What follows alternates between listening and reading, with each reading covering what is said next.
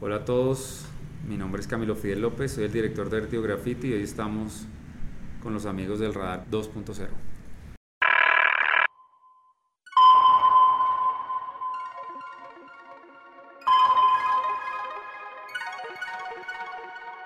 Hola, ¿qué tal amigos? Bienvenidos a un nuevo episodio del Radar 2.0 que afortunadamente vuelve una versión en español para dar inicio a una nueva temporada que va a estar llena de muchos invitados, entrevistas y mucho contenido. Como ya lo escucharon, hoy tenemos como invitado al artífice del distrito graffiti en Bogotá, Camilo Fidel López, director de Vértigo Graffiti, un modelo de gestión, como bien lo explica él, y que desde mi punto de vista, contraculturalmente se ha empeñado a desatanizar la concepción de graffiti que ha estado presente en una sociedad, la colombiana, que es un poco resistida a estos espacios de expresión y que más allá de pintar paredes con una variedad impresionante de matices y de una creatividad única, ejercen también como espacios que representan una lucha social que a través del diálogo pide justicia. Es anti-establishment.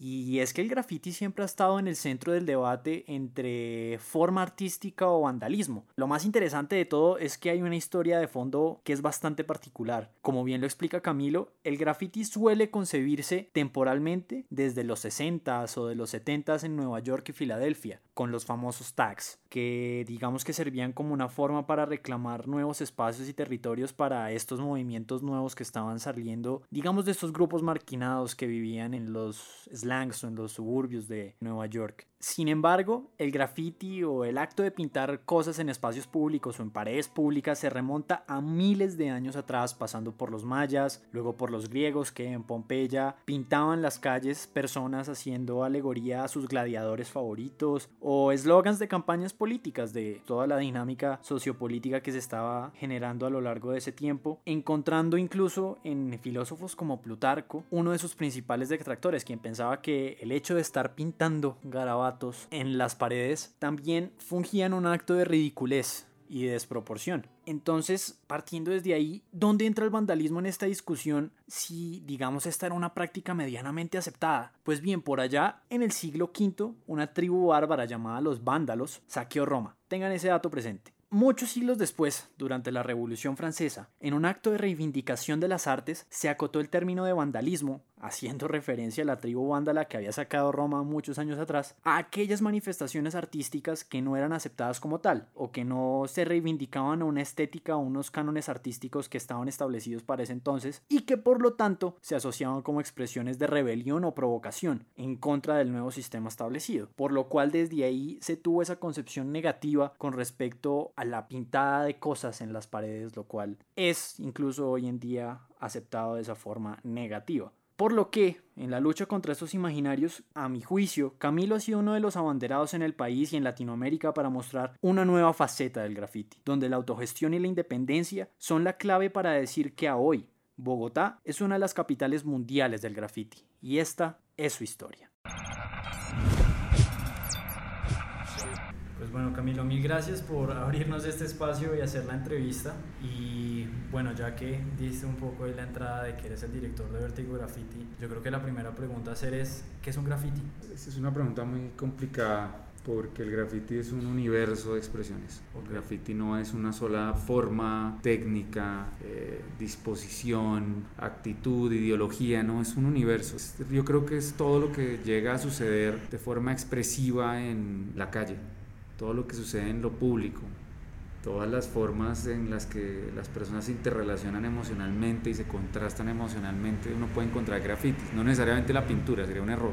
Yo creo que el graffiti es un universo donde coinciden las expresiones públicas, las tensiones públicas. Yo creo que, digamos que es la línea definitoria, como la frontera definitoria sería el tema de lo público y de lo privado. Yo creo que cada vez que se presente este tipo de expresiones en lo público estamos hablando de graffiti. Pero también se le podría decir arte público, y también se le podría decir arte urbano, y también se le podría decir expresión pública. Digamos que no soy muy aficionado como a cerrarme a las palabras. Okay. ¿Cómo se planea y cómo se construye un graffiti? Depende quién lo haga. Hay artistas que son muy automáticos y que tienen unas fórmulas muy interesantes, de cierta forma ya muy establecidas. Entonces seguir la fórmula. Pero hay otros artistas que tratan de crear digamos, desde la improvisación y hay otros como nosotros que nos sentamos primero a pensar muy bien cuál va a ser el relato que se va a contar y luego fijamos la imagen. Me llama mucho la atención porque tengo entendido que con Vértigo han llegado a muchos lugares. Ahorita con el plan de promoción de Colombia en el exterior el año pasado fueron a una infinidad de sitios impresionantes llevando pues talento colombiano. Entonces, ¿cómo pensar, por ejemplo, el de Turquía de conmemorar tanto tiempo de relaciones diplomáticas Colombia-Turquía, cómo plasmarlo en un grafiti? Eso es bien importante cuando uno interviene en un entorno, un territorio, como artista, tiene que hacerse responsable de poder entender de alguna forma el entorno. Ustedes no pintan lo mismo en Buenos Aires, en Hong Kong o en, Turquía, incluso promocionando a Colombia. Entonces yo creo que lo primero que hay que hacer es arrancar con una exploración sobre el estado emocional de las sociedades. A veces uno puede cometer errores de, de aproximación, pero esos errores también le dan a uno guías, ¿no? como que le dicen por acá no se meta. En Turquía nos pasó, por ejemplo, que veníamos del mundo árabe de pintar en Jordania y nos causó un impacto muy revelador haber estado en contacto con movimientos feministas árabes, una cosa que uno no se imagina, ¿no? El mensaje está absolutamente intermediado por Hollywood, pero nos gustó mucho como esa actitud un poco digna y orgullosa respecto a la forma y los hábitos de vestir y la forma de considerar a la mujer por supuesto con un montón de retos, un montón de interrogantes, tanto en Occidente como en Oriente respecto al tema femenino, pero nos pareció muy, muy interesante. Llevamos un poco enamorados de la cultura árabe, de, todo, de la comida, de los paisajes. Y cuando salió Turquía dijimos, bueno, sería interesante pintar una mujer calígrafa. Y esto viene, digamos, de una lectura de Orhan Pamuk, me llamo rojo, de la importancia de la caligrafía como arte en el Imperio Otomano, etcétera, etcétera. Y pintamos una calígrafa, una mujer calígrafa que tenía un hijab, que no es que es el velo sin que tape la cara. Y nos llamaron de, o nos escribieron, pues obviamente de una forma muy cariñosa y afectuosa, las personas de la embajada en Colombia dijeron, no, eso sería un problema. Porque hoy en día la Turquía que uno pensaba árabe ya no existe sino que se fragmentó desde Ataturk en una Turquía laica, una Turquía occidental, una Turquía árabe, religiosa, Turquía oriental, medio oriental. Entonces, uno tiene que ir calibrando el mensaje y uno tiene que ir entendiendo también quién es el que está promoviendo el mensaje. Okay. no caemos en la trampa de la coyuntura. Nosotros no patrocinamos gobiernos, nosotros patrocinamos ideas genéricas, humanas, universales de los colombianos. Digamos que lo que se busca es contrastar un poco imágenes muy enraizadas que tienen en el exterior sobre nosotros los colombianos. Ustedes que han viajado por el mundo sabrán que la primera imagen que llega a una persona luego de saber que uno es colombiano es una imagen negativa. Así no se la digan. Digamos, el proceso cerebral, si uno lo pudiera proyectar, cuando dice soy colombiano, digamos, por un tema de reiteración de unas imágenes negativas, lo proyectan, lo dicen, lo conciben al menos sin decirlo. De lo que hacemos es una lucha de imágenes, creamos unas imágenes muy importantes, en nuestra opinión. Imágenes que eh, piensan o que buscan reflexionar sobre el entorno, pero también sobre las conexiones que existen entre Colombia y Turquía. En Turquía hicimos dos, uno de una chapolerita, una niña de la zona del café, era para nosotros muy importante porque el centro donde íbamos a pintar era un centro cultural para niños. Entonces, trabajar, digamos, la reiteración de imágenes en un grupo de niños, 300, 400, durante cinco años, y cuando los niños volteen a mirar su centro cultural, que es a donde van después de clases, se pregunten quién es eso. Es una colombiana. Van a empezar a imaginarse las colombianas de una forma distinta.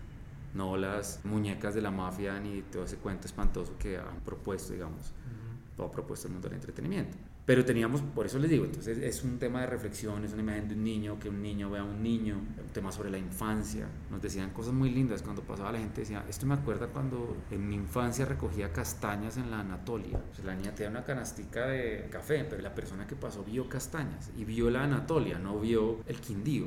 Eso es lo que tenemos que lograr y ese fue el éxito. Luego pintamos a Gabriel García Márquez, que es, digamos es un comodín de los atributos de la colombianidad. Eso es una cosa que a veces mucha gente dice, no, ya no más Gabo. No conozco el primer inglés que gana más Shakespeare, o el primer americano que gana más Hemingway, no más Twain, o el italiano que gana más Dante, no más Boccaccio. O sea, es una locura. Entonces pintamos a Gabo, pero haciéndolo trascender un poco dentro de la imagen a la cultura turca.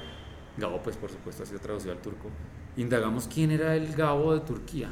Y el Gabo de Turquía era un escritor que es favorito de su profesor Julián, que se llama Yashar Kemal. Escribió una obra que es como Los Cien años de soledad, que se llama El Halcón. Bueno, es un campesino que tiene reivindicaciones, también sufrió persecución como Gabo, también se tuvo que exiliar en Suecia. Bueno, y dijimos, bueno, ¿por qué no desde la pintura creamos una escena imaginaria en la cual Gabo está caminando con... Ellos nunca se conocieron, pero las obras la obra se llamó Hermandad, la que pintamos, y la idea era que tuvieran un paseo juntos. Gracias al poder del dibujo, pues pudimos hacer una imagen en la cual parece que Yashar Kemal camina con Gabriel García Márquez. Entonces muy bonito porque pasaban la gente y decía, ¿quién es el que está al lado de Kemal? Gabo el colombiano. ¿Quién es Gabo el colombiano? Otro escritor. Entonces trasladamos otra vez un relato a otro contexto. Ya no es, yo siempre he dicho que los problemas y las soluciones en Colombia es de bigotes. Primero el bigote de Juan Valdés, que fue un bigote exitoso en términos de comunicaciones, luego el bigote de Pablo Escobar y luego el bigote de Gabo. O sea, los tres bigotes han definido, digamos, cómo se ve Colombia en el exterior. Y pues era muy importante que quién era ese bigotudo que está al lado de hacer, pues es un escritor. Entonces se trata de una competencia, digamos, de relatos de baja intensidad. Un proyecto que nosotros diseñamos para la Cancillería. Ellos llevan chefs, bailarines, obras de teatro muy chéveres, pero el de arte urbano y los objetivos pues los diseñamos nosotros hace dos años y medio. Digamos, el plan era no combatir esas imágenes ni competir con las imágenes dentro del espectro en el que compite Netflix. Netflix compite con HBO, con Amazon Prime, con, no sé, con NBC, no sé. Entonces, ¿cómo competir? Pues hablando en otro nivel, hablando en otro espectro. Entonces hablamos en el espectro y llega la señora a la casa y pregunta, ¿viste el mural que hicieron? Es un colombiano. Y de pronto es baja intensidad, pero no van formando como unos... Imaginarios. Unas conversaciones alrededor de Colombia distintas. Y ha sido, pues, creo yo, un proyecto sobre todo muy esperanzado. Es un proyecto que ha logrado una cobertura de medios impresionante que eso es bien, bien importante. Y a la vez ha demostrado un montón de cosas que yo siento que son valiosas y es cambiar un poco la conversación. Es lo mismo que sucede en cualquier comida de familia, que se deteriora a veces por la violencia de las conversaciones o la rigidez de las posturas. Cuando se cambia un poco y se habla del arte, cuando se habla de la pintura, cuando se habla del color, cuando se habla de la expresividad, pues uno se relaja un poco también en el proceso. ¿Cómo nace Vertigo Graffiti? Vertigo Graffiti nace como una apuesta empresarial a convertir el graffiti o poner a transitar el graffiti por naturaleza público, espontáneo, contestatario, cómo ponerlo a trabajar al servicio de la sociedad de consumo, cómo hacer productos, cómo hacer servicios. Era una apuesta. En Colombia no había empresas de graffiti, hay varias, o que ofrecen productos o de servicios del graffiti. Luego, digamos, cuando nos dimos cuenta de lo fallido que era simple y llanamente percibir al graffiti como un fenómeno con vocación de convertirse en un producto o un servicio, digamos, lo que hay que hacer es un modelo de gestión. Y hoy en día Vertigo Graffiti es un modelo de gestión. Ya no tiene ese tono empresarial, pero tiene un, ánimo de lucro definitivo, pero es un modelo de gestión de proyectos, de conversaciones públicas. Llevo 10 años pensando estas palabras. Usted me pregunta hace 10 años qué era Vertigo Graffiti, y yo le decía una empresa de graffiti las empresas de graffiti no existen. Y si existen van muy poco, porque graffiti tiene, digamos, como esa capacidad de irrigar un montón de situaciones fuera del control de los mercados o de los productos o de los precios. Graffiti es una vanguardia transformadora de la forma en que se relaciona el mundo con sus espacios públicos.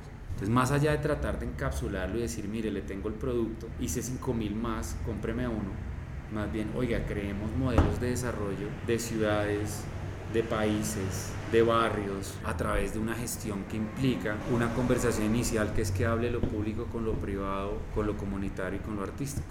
Entonces una mesa de cuatro, en el cual hay una serie de sesiones y de recompensas. Es un típico modelo de teoría de juegos, muy básico, es un modelo de, venga, yo pongo esto que recibo. A veces lo privado recibe más que lo público, a veces lo público recibe más. Y a partir de esa concepción es que hemos desarrollado el arte mural para el plan de promoción de Colombia en el exterior, se han desarrollado los distritos grafitis de Cartagena, de Bogotá, gracias a esto que diseña el de Pereira. En Pereira estamos diseñando uno, digamos, con ciertos accidentes políticos, porque esto tiene una implicación política, ya hablaremos de eso.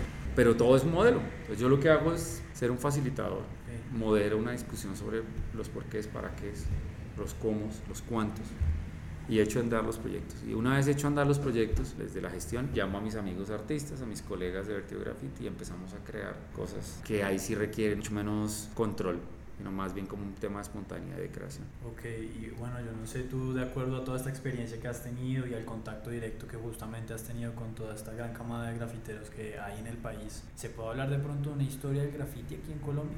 Sí, sí, definitivamente sí hay, por lo menos hay un pasado yo no sé si hemos llegado al punto de haber avanzado lo suficiente como para construir un proceso histórico. Han habido situaciones que han demostrado que Colombia tiene, digamos, primero que fue permeada por un auge internacional del graffiti, ya sea de mayo del 68, ya sea de los 70, la costa este norteamericana. Y empezaron a pasar muchas cosas acá. Pero hoy en día siento que lo más fuerte, lo más interesante que tiene el graffiti colombiano, por lo menos el bogotano, es que tiene posiblemente la actitud más liberal del graffiti en el mundo. Okay. O sea, las conversaciones que se entretejen, yo creo que un poco por el caos y por el menosprecio con el que las hegemonías políticas ven al graffiti no han identificado las conversaciones tan fuertes, tan valientes que están dando en la calle. He viajado por un par de países y nunca he visto, ni en los países que se presumen ser absolutamente liberales o posan de liberales, los países centroeuropeos o Estados Unidos o Brasil incluso, no he visto una potencia de un discurso político tan fuerte. Entonces, por eso mismo digo que más allá de hablar del proceso histórico, creo que lo que va a suceder con el grafiti es una cosa más a futuro. Lo que va a suceder con el graffiti va a ser algo que hay que tomar nota, examinar, investigar. Por supuesto, acá pasó mucho de graffiti en movimiento estudiantil, movimiento sindical, movimientos de izquierda. El M19 utilizó graffiti para hacer juicios públicos, bueno, un montón de cosas. También la escena hip hop bogotana es gigantesca. Lo que pasa en Medellín es impresionante cómo se entrelazan procesos comunitarios con procesos de graffiti. Lo de Cartagena es una maravilla, un barrio renacido a través del arte urbano. Entonces, digamos, hay un montón de historias. Yo no diría porque sería como negarle la vitalidad que hoy en día tiene el graffiti hablar de una historia. Yo creo que es lo que está pasando, lo que se tiene que examinar. Relacionado con eso, ¿cómo fue el proceso para crear Distrito Graffiti en Bogotá? Bueno, esto fue una idea mía que surgió a raíz de unas visitas que hicimos a Winwood en distrito mural o el distrito graffiti que tiene Miami. Y Winwood es impresionante, es como ir a Disney, pero de grafiteros, es muy chévere, pero a la vez se queda en el, la pirotecnia visual, en el exhibicionismo del artista. Y yo dije, oiga, yo quiero montar un Winwood en Bogotá, pero que hable de las cosas que la gente llegue allá no solamente a ver obras impresionantes como las que tiene Distrito Graffiti, sino que también sugiera conversaciones, que mejoren los entornos, igual que pasó en Buen pero que la gente hable y hable duro, no que simplemente se exhiba. Llegamos acá y le presenté el proyecto a María Claudia López, la secretaria de Cultura, y le expliqué esto quiero. Y quiero, le dije, que la estación de Transmilenio de la avenida Carrera 53 se llame Distrito Graffiti. Ese es mi plan, ese es mi sueño. Afortunadamente conté con un equipo de personas que se enamoraron de la idea, la hicieron suya, la promovieron. Tuvimos cuatro versiones y la idea era eso, crear un escenario de apreciación de arte mural en Bogotá como ningún otro en Colombia. Ese era el plan. A la fecha son 6.500 metros cuadrados intervenidos, 114 murales. Ustedes lo recorren en 45 minutos. Ya hay tours que hace el IDT, tours privados, tours públicos. Eh, o sea, no es solo la imagen, hay un todo. O hay un, todo, hay un proceso además muy chévere de combinación de orígenes de las obras. Yo desde hace dos años estoy peleando con un tema de paridad de género. Digo peleando no contra un enemigo en particular, sino con la idea de que el graffiti es predominantemente masculino. Y es cierto, digamos, si usted lo mira, lo analiza, pues digamos, demográficamente sí es un tema de hombres, pero cada vez las mujeres se están acercando más a ese tipo de expresión pública. Si se da cuenta, además, ahí hay un tema muy fuerte, pasó hace poco, ahora en las manifestaciones de marzo 8 que hubo mucho graffiti de mujeres que salieron a, hacer esto, yo creo que cada vez están recobrando más espacios el discurso de los feminismos pues está recobrando más espacios con el graffiti. Entonces dijimos, bueno, vamos a invitar mujeres. El año pasado logramos que el 45% fueran mujeres y el 55% hombres. No es fácil. Si ustedes miran la composición, el 30%, no, es que al 30 al 20% son mujeres y el 80% hombres. Entonces tratamos de equilibrar un poco la brecha de acceso a ese tipo de convocatorias. Hay artistas increíbles, hay artistas que están en proceso de formación, hay artistas que caen en clichés como en todo, pero la idea es mezclar todo esto. Afortunadamente Instituto Grafite al parecer continúa. Esperemos darle un poco más de... Quiero que, que se vuelva un lugar más inusual al que es ahora ya tenemos los murales, quiero hacer otro tipo de transformaciones. Pero depende un poco del cambio de administración. Me han dicho que sí, pero hoy en día, digamos, con todo este tema de plan distrital de desarrollo y todo este cuento, y yo creo que el tema pasa pues por seguir avanzando en que en Colombia pueden suceder cosas realmente especiales. Y en Bogotá pueden suceder cosas realmente especiales. El Distrito Graffiti fue una apuesta. Los paisas en octubre y noviembre en Medellín pintaron como 7000 metros cuadrados. Nosotros demoramos cuatro años, los paisas lo hicieron bajo otra lógica en la calle 10 de recuperación, una lógica muy de ellos muy valiosa, por supuesto. Entonces están pasando cosas. Yo no sé qué va a pasar con el Instituto Graffiti, pero yo creo que es posiblemente de las creaciones o de los proyectos que ha impulsado Arte Graffiti, posiblemente el que nos ha traído más fortunas, más prestigio, es una cosa que queremos mucho. Me llama muchísimo la atención que tiendo yo, o es mi interpretación de las cosas, de que la sociedad colombiana tendía, incluso tiende hoy en día, a satanizar un poco el graffiti o lo que tú decías de arte urbano, de sí, que tiene una connotación, un juicio de valor negativo y que hoy en día estamos hablando de que con ayuda del distrito haya un distrito graffiti en Bogotá es un punto de quiebre. No, por supuesto. Es que lo mismo que le pasó al rock. O sea, digamos que la ebullición, o bueno, más bien se marginaliza una práctica, pero luego se le empieza a ver los atributos a la práctica, se convierte en toda una cultura y luego empieza a tener un montón de matices y un montón de tentáculos sobre la vida social. Ustedes no se alcanzan a imaginar, yo tampoco, el mundo sin rock. De pronto mi abuelita sí se puede imaginar el mundo sin rock porque no le tocó el mundo con rock, pero hoy en día uno da por garantizado el rock. Lo mismo pasa con el graffiti, digamos que es un tema también generacional. Cada vez las personas están queriendo más al graffiti o siendo más indulgentes con el graffiti porque se han dado cuenta de lo poderoso que es el graffiti. cuando ustedes ven Distrito Graffiti en Bogotá y ven niños y familias y ancianos, ustedes se dan cuenta que fue una cosa que se hizo que además gratuito, que ustedes pueden llevar por Transmilenio, usted se da cuenta que esto genera desarrollo, que esto genera una conversación, que no simplemente es un embellecimiento de los muros porque lo sea. Y yo creo que la gente está cambiando un poco la percepción. Obviamente hay un margen de cosas que no se entienden y que molestan. Entonces ustedes vieron acá la entrada de la oficina de nosotros que está llena de tags y descripciones unos buenos, otros malos. Pero pues si estamos sobre la calle 45, que es una calle llena de estudiantes, al lado de barrios de artistas y bueno, un montón de tránsitos de personas, pues va a haber graffiti. Entonces les he dicho, si le gustan los murales, no esté en contra del TAC, no esté en contra de la firma, porque son formas de un mismo ecosistema. Siempre pongo el ejemplo, que es como los ecosistemas en la selva. todo el mundo se toma fotos con el león, o se toma fotos con el elefante, se toma fotos con el leopardo, bueno pero detesta a los mosquitos y a los insectos, les parece hartísimo los insectos y los mosquitos. Hartísimo, ¿no? A la selva no, muy bonito el león, muy bonito el, águila, la guacamaya, pero aburridorísimo tanto insecto. Entonces, si uno dice, bueno, pues entonces, muy sencillo, quitemos los insectos. Pero ¿qué ustedes si ustedes acaban con los insectos? Afecta a un ecosistema de tal forma que empiezan a morir los elefantes, empiezan a morir los leones. Yo siempre he dicho, el componente invertebrado del mural es el TAC.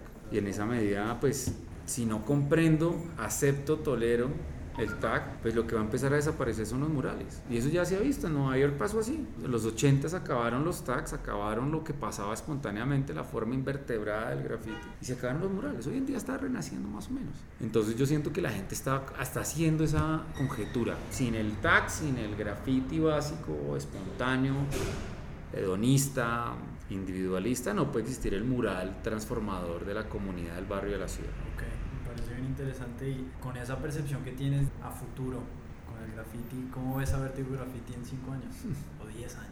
Bueno, yo no sé a dónde vamos a llegar, pero el lugar al que lleguemos, quiero que hayamos tenido la capacidad, la entereza de poder mantenernos independientes, de haber podido mantenernos independientes en el tiempo. Si usted me pregunta que sueño verme en H&M o un reality show en Netflix, no sé. Vertigo Graffiti es un modelo de gestión que incluye este tipo de proceso, que incluye cualquier tipo de formato, que lo suficientemente amplio. Pero lo que no quisiera yo es que hayamos perdido la independencia de crear y la alegría de crear. Cuando ustedes algún día ojalá puedan venir a ver a Vertigo Graffiti creando y es como una especie de motor muy disfuncional.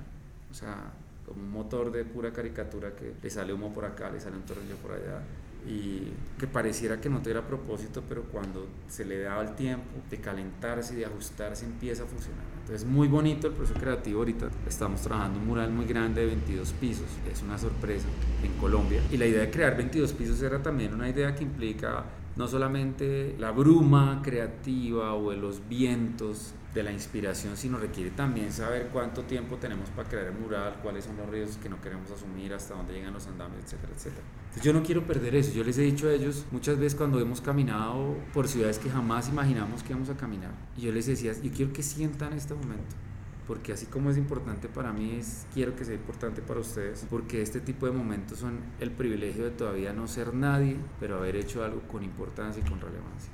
El problema es que en este país o en este mundo el que hace es una persona relevante, a veces lo que hace no es tan relevante. Nosotros estamos en la otra orilla, no somos relevantes, no tenemos un interés en ser estrellas, divas, Dios nos libre, pero lo que hacemos es relevante y lo sabemos. Por eso tenemos entrevistas tan chéveres como las de ustedes. ¿Qué opina del fallo judicial que ordenó eliminar los grafitis que se llamaban ¿Quién dio la orden aquí en Bogotá? Si usted me pregunta a mí, hay grafitis que han pasado a la historia de Bogotá han dicho cosas más fuertes han perseguido personajes más importantes y por el ejercicio artístico que han configurado, han permanecido y no han caído en el juego del debate de la censura. Hay un graffiti en Bogotá de 350 metros que hace el interrogante más grande que tiene este país a la fecha o uno de los más grandes. ¿Cuál es la responsabilidad de Juan Manuel Santos con los falsos positivos si en la época del gran Satanás el ministro de Defensa era Juan Manuel Santos que después por un trampolín y porque es un gran contorsionista termina siendo un Nobel de la Paz. Si yo pongo a Juan Manuel Santos, responda por los falsos positivos, caigo en un juego en el cual perezco porque la autoridad judicial o el ejercicio del poder va a tratar de silenciarme. Pero si yo voy y hago un juego de, de, palabras más interesante, puedo permanecer cinco años diciendo lo mismo y repitiéndolo todos los días. El graffiti Santos Sepulcros de la 26 con 13. Ahí está todo. Y hay unas calaveras, etcétera, etcétera. Solo dice Santos Sepulcros. Y no es un graffiti pequeño, un graffiti considerable. Toda la gente que monta en Transmilenio, que va hasta las universidades, está leyendo Santos Sepulcros. Todas las personas que pasan por la 26 con 13 y van a llegar a la estación de Transmilenio, calle 26, leen Santos Sepulcros llevado cuatro años y no lo han pintado y no han caído en el juego. Pero si yo caigo en un juego en el cual me vuelvo vulnerable a la censura por la obviedad de mi denuncia, puedo caer en que un juez diga eso es una calumnia, no son hechos probados, por favor, señor, esto atenta contra mi honra, mi buen nombre, que son derechos constitucionales, por favor, tape. Entonces es un juego como de Tommy Jerry, ¿no? Uno saca un masito de pequeño formato, el otro saca uno de mediano formato y el otro sale y dice, nos han censurado por favor en Twitter publiquemos la imagen porque acá nos censuró un juez. Ah, pero cuando el uribismo quiere hacerse el de la vista gorda con las decisiones judiciales, ahí sí les parece el colmo, pero ustedes en un acto en apariencia de desobediencia civil desobedecen a un juez de la República que mandó decir que a eso estaba vulnerando derechos fundamentales. Entonces caen en una hipocresía impresionante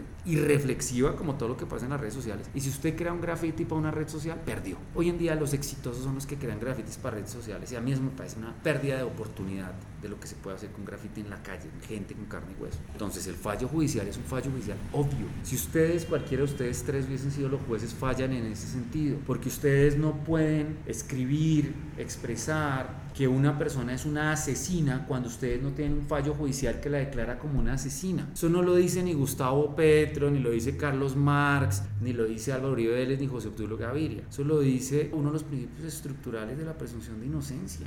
Entonces pintan generales, sí, seguramente estuvieron involucrados, yo no voy a meter las manos al fuego por ellos, ni mucho menos. Pero si usted no juega con inteligencia, no juega con creatividad en la opinión de la calle, lo tapan y le sacan el masito mediano. ¿Qué sucedió? Borraron el grafiti. La ola del escándalo de la censura pasó porque vuelve otro escándalo o vuelve otra censura. ¿Fue relevante el grafiti? Posiblemente. ¿Afectaron derechos fundamentales de familias? Posiblemente. ¿Fueron irresponsables? ¿Actuaron de una forma ilegal con lo que critican? Posiblemente. Yo no soy una persona conservadora, ni mucho menos. Yo tengo formación de abogado.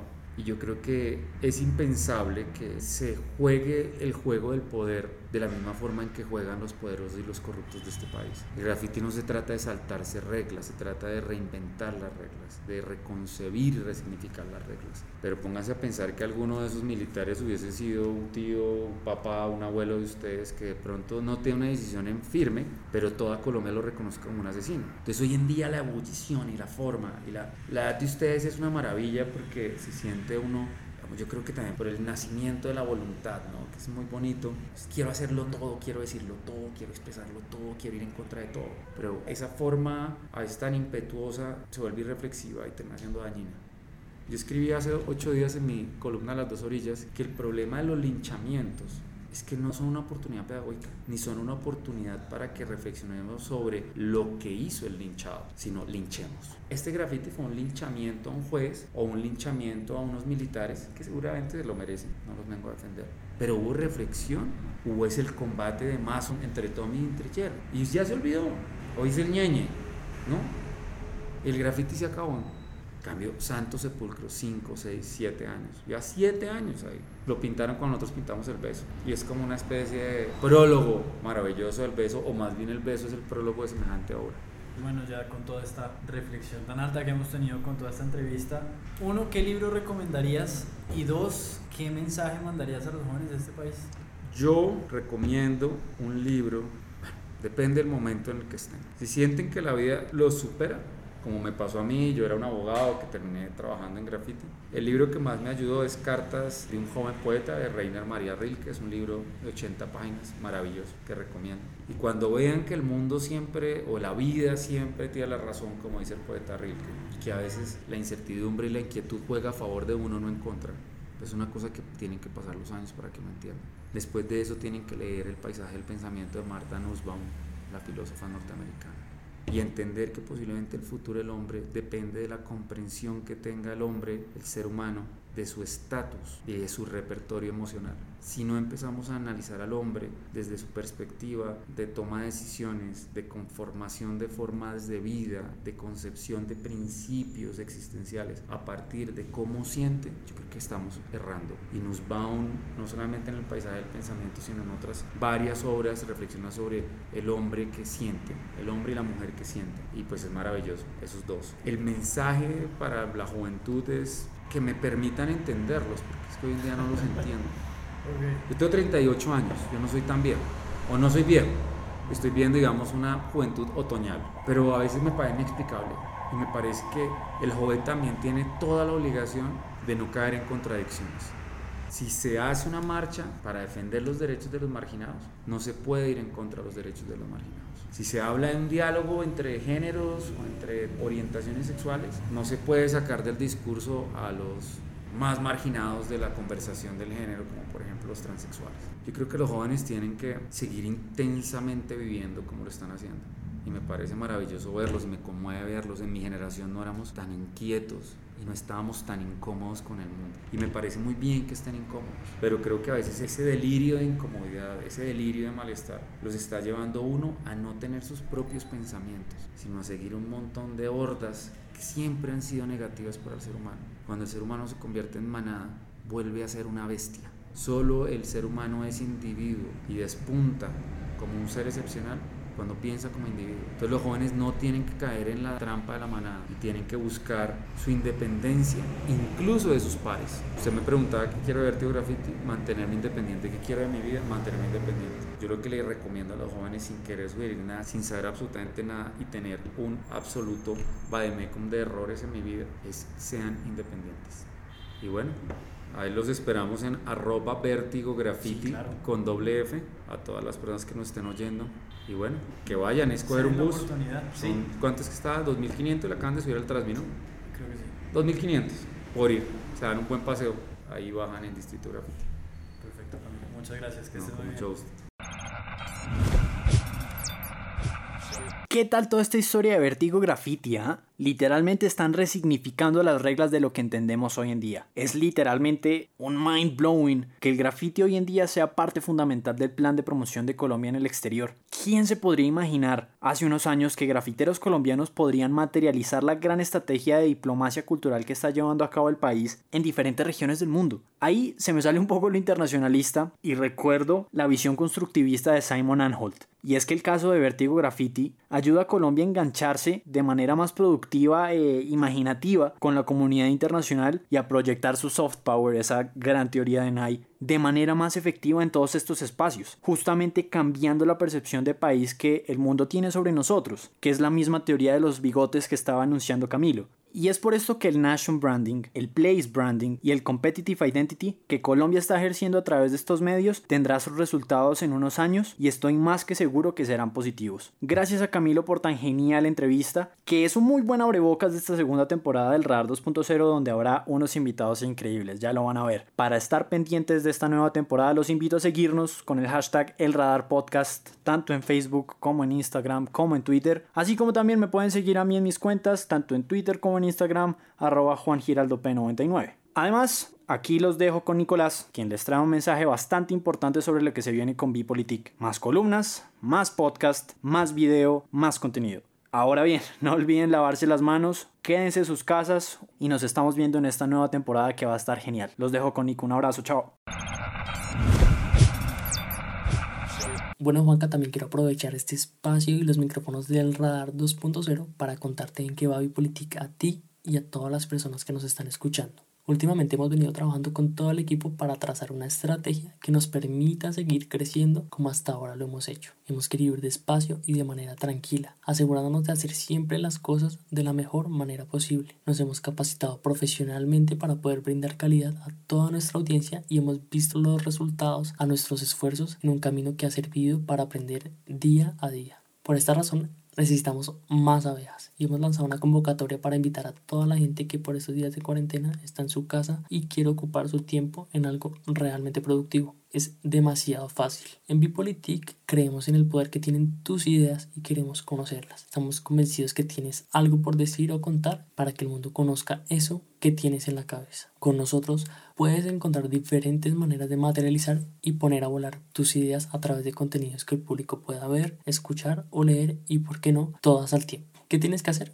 Solamente tienes que ponerte en contacto con nosotros por cualquiera de nuestras redes sociales arroba bipolitic y allí nuestro equipo te dará todas las instrucciones para que seas parte de la colmena. Por último, estén muy pendientes de todo lo que se viene porque vamos volando. Yo soy Nicolás García y recuerda que esto es para gente abeja.